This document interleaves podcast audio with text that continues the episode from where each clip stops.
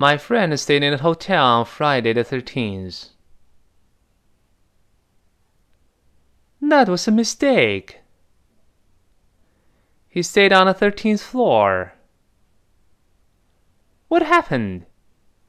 Someone stole his laptop. He was asking for it.